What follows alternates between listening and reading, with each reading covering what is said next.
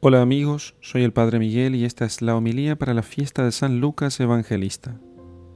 Lectura del Santo Evangelio según San Lucas capítulo 10 versículos 1 al 9.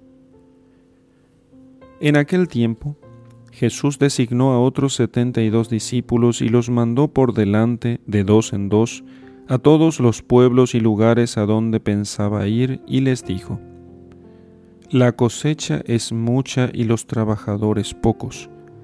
Rueguen por lo tanto al dueño de la mies que envíe trabajadores a sus campos. Pónganse en camino, yo los envío como corderos en medio de lobos. No lleven ni dinero, ni morral, ni sandalias, y no se detengan a saludar a nadie por el camino. Cuando entren en una casa, digan, que la paz reine en esta casa.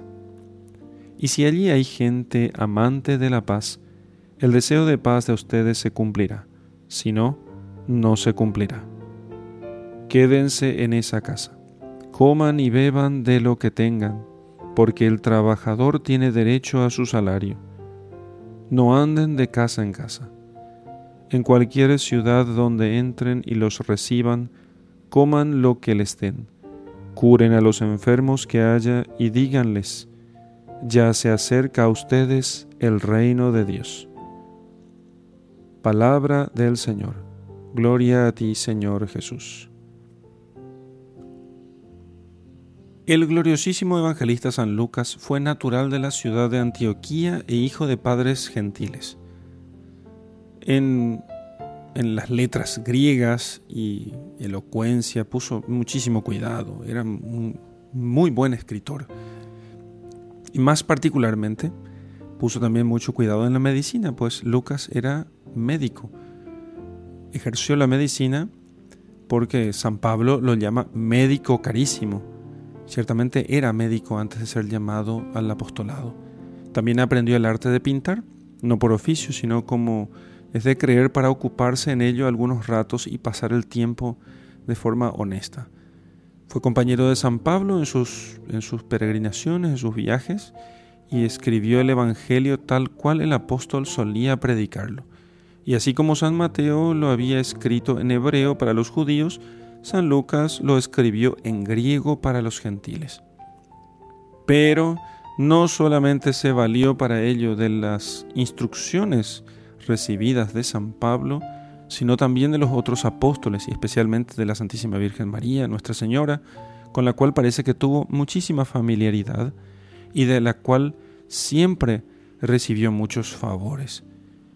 Supo de ella, o escuchó de ella los misterios ocultos de la encarnación del Verbo Eterno, en sus, la encarnación en sus entrañas purísimas, Escuchó de ella la visitación de Santa Isabel, escuchó de ella la santificación de San Juan Bautista en el vientre de su madre, el nacimiento del Señor en Belén, su circuncisión y la presentación en el templo, con todos los otros misterios que solamente San Lucas escribe en su Evangelio. Y eso porque probabilísimamente tuvo trato muy cercano con la Santísima Virgen. Eso solamente la madre había sido testigo, ella había sido testigo de todo esto y eso se lo comunicó a San Lucas. Además del Sagrado Evangelio, escribió otro libro que se llama Hechos de los Apóstoles, en el cual, comenzando por la venida del Espíritu Santo, escribe la predicación de los apóstoles, los milagros que hicieron, las contradicciones que tuvieron con los judíos, las costumbres con que los cristianos de la iglesia primitiva vivían, la muerte de San Esteban y la conversión de San Pablo, cómo Herodes mandó degollar a Santiago el mayor y luego apresar al mismo San Pablo, y cómo el Señor le libró, y cómo fue compañero de este santo apóstol.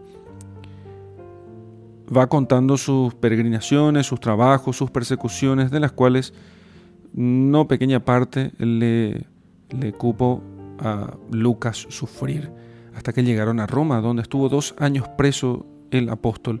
Y allí pone fin eh, y remata su libro. Dice San Epifanio que después de la muerte de los príncipes de la iglesia, Pedro y Pablo, San Lucas anunció a Jesucristo con mucho fruto en Italia, en las Galias, o sea, en el actual territorio francés, en Dalmacia y en Macedonia, y los griegos aseguran que también predicó en Egipto, en la Tebaida y en Libia, donde derribó ídolos y levantó altares al verdadero Dios. Afirma San Jerónimo que murió aproximadamente a los 84 años y que fue virgen toda la vida. No se duda que murió en Acaya y que su sagrado cuerpo fue trasladado a Constantinopla, siendo em, cuando era emperador Constantino, y más tarde a Pavia, donde es venerado, aunque la cabeza se reverencia en Roma en la iglesia de San Pedro, allí está el cráneo de San Lucas. Entre las cosas más memorables y dignas de veneración que hizo el bienaventurado San Lucas, una fue pintar las imágenes de Cristo nuestro Señor y, de la Santísima Virgen. La de la Virgen hoy día está en Roma, en la Basílica de Santa María la Mayor, y ha sido siempre tenida en gran estima y reverencia eh, por todos los cristianos. Y el Señor ha obrado muchos milagros por ella. Que no falte una imagen de María nunca en nuestra habitación, en nuestras casas, en las casas de las familias cristianas, pues esta soberana Señora derramará sus bendiciones sobre las casas donde sea venerada su, su imagen, siempre. En el nombre del Padre, del Hijo y del Espíritu Santo. Amén.